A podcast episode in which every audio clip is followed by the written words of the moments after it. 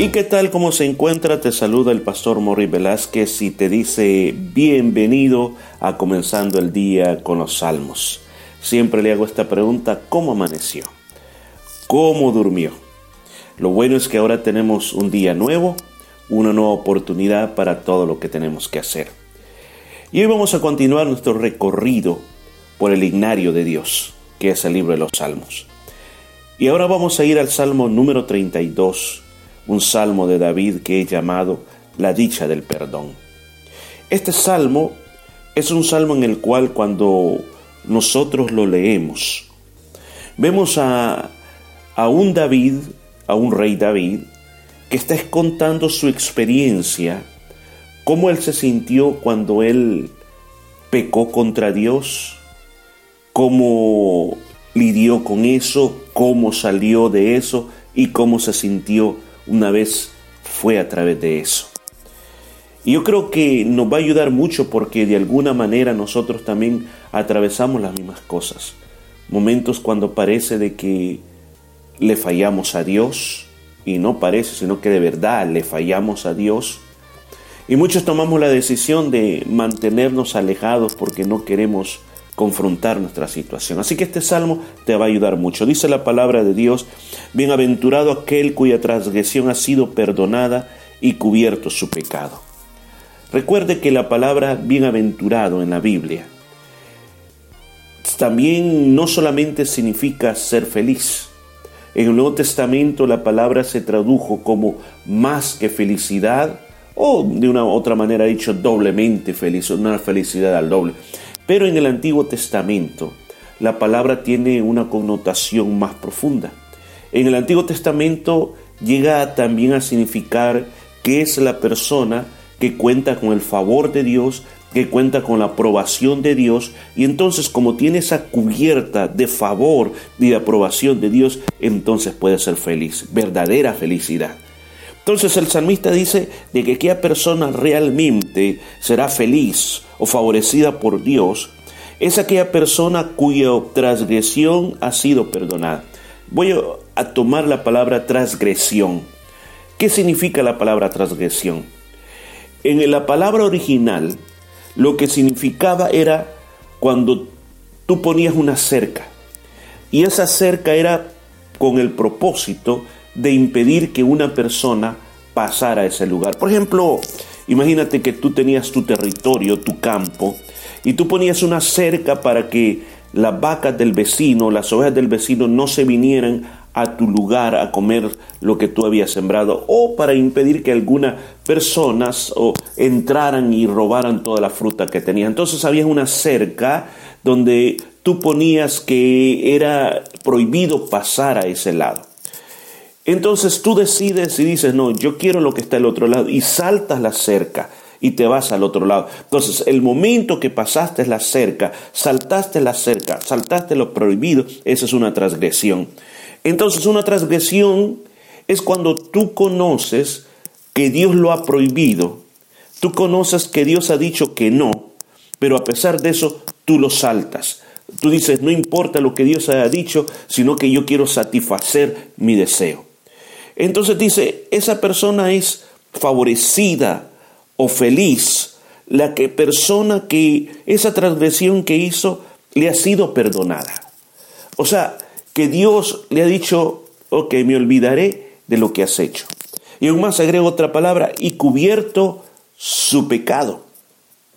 Sabe que cuando habla de cubrir los pecados, en el Nuevo Testamento se usó una palabra que se llama redención, una palabra que, que lo que significaba su origen era en el Antiguo Testamento, ya que en el cofre, le voy a llamar el cofre, que se le llamaba el arca del pacto, había una, una tapadera, y la tapadera del cofre sagrado del arca del pacto era de oro y tenía dos ángeles con sus alas extendidas. A eso se le llamaba el propiciatorio o se le llamaba, como las Biblias en inglés lo traducen, el asiento de la misericordia. Entonces el sacerdote una vez al año entraba a ese lugar y con la sangre de los animales rociaba ese propiciatorio. Ahora, ¿qué significaba eso? Significaba que los pecados eran cubiertos por la sangre. Cuando venimos al Nuevo Testamento vemos que eso se hace realidad cuando Cristo muere en la cruz. Lo sucio del pecado, lo feo, lo hediondo del pecado, es cubierto por la sangre de Cristo y así Dios se puede acercar al hombre y puede aceptarlo en su condición de pecador. Entonces David dice que la persona es feliz aquella cuyo transgresiones, o sea, que sabía que era malo, pero se arrepintió y Dios lo perdonó. Y no solamente lo perdonó, sino que cubrió su pecado. O sea que Dios no se va a acordar más de esa persona. Aquí hay otra bienaventuranza en el versículo 2. Dice, bienaventurado el hombre a quien Jehová no culpa de iniquidad, en cuyo espíritu no hay engaño. O sea, ¿quién de nosotros puede decir que no tiene iniquidad y que no tiene engaño? Sería bien difícil, a no ser, a no ser que cada vez que nosotros le fallamos a Dios, cada vez que nosotros el engaño nos trata de dirigir nuestra vida, reprendemos, nos arrepentimos y buscamos al Rey de Reyes y al Señor de Señores. Entonces podemos llegar a ese estado, entonces podemos ser dichosos, felices o favorecidos por Dios.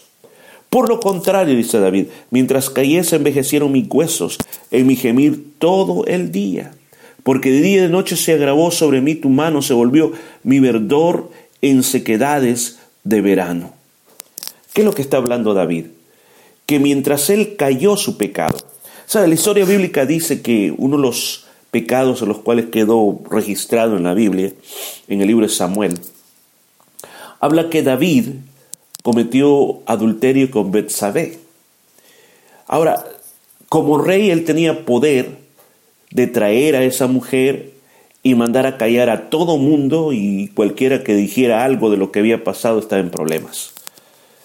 David tuvo que, la mujer quedó embarazada, el esposo no quiso dormir con la esposa, por lo tanto era evidente lo que había pasado. David manda a matar al esposo y después manda a traer a Betsabé que venga a vivir al palacio. Le digo, era el rey y él podía hacer como quería. Pero ese proceso de su vida, hasta que casi nació el niño, él encubrió su pecado. Aparentemente todo estaba bien, pero aquí él está describiendo cómo él se sentía. Se iba envejeciendo. Él gemía porque sabía que había desagradado a Dios. Él sabía que muchas cosas estaban pasando en su vida. Dice, aún mi verdor, o sea, su fuerza, su ánimo comenzó a secarse como cuando uno mira eh, esas plantas tan verdecitas eh, en la primavera y de repente cuando sale todo el calor o el sol del verano quema y después uno mira que ese pasto o esa grama que antes era verde hoy se comienza a poner café, café, café hasta que desaparece. Así se sentía él por no haber confesado su falta delante de Dios. Pero después dice, mi pecado te declaré, no encubrí mi iniquidad, dije, confesaré mis transgresiones a Jehová y tú perdonaste la maldad de mi pecado. Las escrituras dicen que David fue confrontado, por el profeta Natán. Natán vino con una palabra de Dios para él. Y David en ese momento se humilló delante de Dios. otros reyes hacían lo contrario, otros reyes mandaban apresar al profeta y lo encarcelaban y ya. Por ejemplo, la historia de, de, Juan el Bautista en el Nuevo Testamento. Cómo él denunció a uno de los hijos de Herodes que había tomado la esposa de su hermano como su mujer. Juan fue y varias veces lo confrontó diciéndole que no era lícito tener la esposa de su hermano. ¿Qué le hizo a Juan? Lo encerró. ¿Y qué después le hicieron? Le cortaron la cabeza. Pero en el caso de David dice que él se humilló delante de Dios. Y por eso dice el versículo 6, por esto oraré a ti todo santo en el tiempo, vuelvo a reír, por eso oraré a ti todo santo en el tiempo en que pueda ser hallado. Ciertamente en la inundación de muchas aguas no llegarán estas a él. Tú eres mi refugio, me guardarás de la angustia, con cánticos de liberación me rodearás. Ahora, él dice, y está diciendo una experiencia muy grande en este salmo. Cómo el hecho de confesar delante de Dios le sanó en su corazón. Por eso dice, ahora lo que le digo a todos ustedes que me están escuchando, qué bueno buscarle a Dios mientras hay tiempo. Porque cuando uno hace eso, esas muchas aguas, esa sequedad, ese gemir, esa enfermedad de los huesos no va a llegar. ¿Por qué? Porque confesaste tu pecado. Aún más, hay muchas enfermedades que yo podría decir este día, que son productos de pecados no confesados. Él dice, Señor, tú eres mi refugio y me guardarás de la angustia, con cánticos de liberación me rodearás. Sí. ¿Por qué? Porque Dios te va a defender cuando tú confiesas tu pecado. Muchos de nosotros, nuestras vidas no están bien y le echamos la culpa a muchas personas, pero el problema principal es que no hemos confesado nuestro pecado a Dios. Dice, te haré entender y te enseñaré el camino en que debes andar. Sobre ti fijaré mis ojos. No seáis como el caballo, como el mulo sin entendimiento, que han de ser sujetados con cabestro y con freno, porque si no, no se acercan a ti. Mire qué palabra tan poderosa.